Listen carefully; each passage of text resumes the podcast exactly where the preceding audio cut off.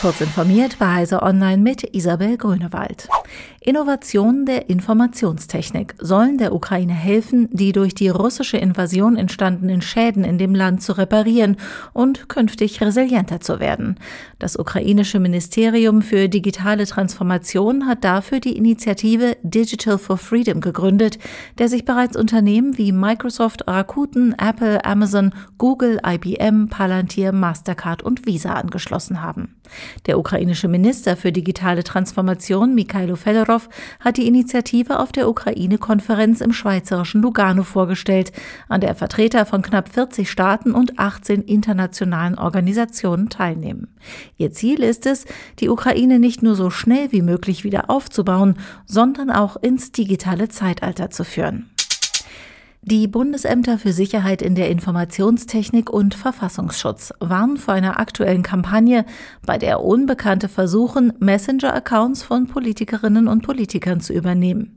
Es seien bereits hochrangige politische Personen Ziel der Angriffe geworden, heißt es übereinstimmenden Medienberichten zufolge in einer Warnung, die BSI und Verfassungsschutz den Fraktionen des Deutschen Bundestags übermittelt haben.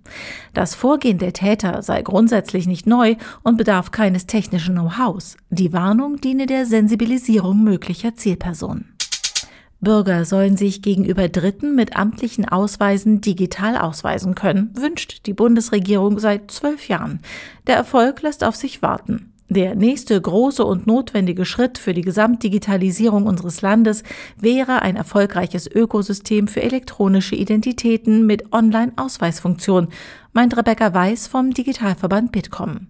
Dem hält der Chaos Computer Club entgegen, dass Wallet-Apps die Sicherheit von Smartphones verletzten. Die Bundesregierung solle daher ihr EID-Projekt beenden, empfahl CCC-Vertreter Karl Fabian Lübcke bei einer Anhörung im Bundestag. Zum Telefonieren greifen offenbar wieder mehr Menschen auf das Festnetz zurück.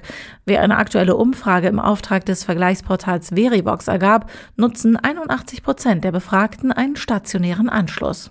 2021 hatte der Anteil in der gleichen Umfrage bei 73 Prozent gelegen. Laut Verivox würden allerdings gerade junge Menschen gerne komplett auf den Festnetzanschluss in ihrem Internetvertrag verzichten. Diese und weitere aktuelle Nachrichten finden Sie ausführlich auf heise.de. Werbung. Kommt zur BDBOS Telekommunikation für die Bundesbehörden. Wir brauchen Verstärkung für unsere Dienste. E-Mail, Voice und Video, Betriebsingenieur und viele mehr. Kannst du noch nicht? Bringen wir dir bei. Als ITlerin bist du bei uns goldrichtig. www.bdbos.de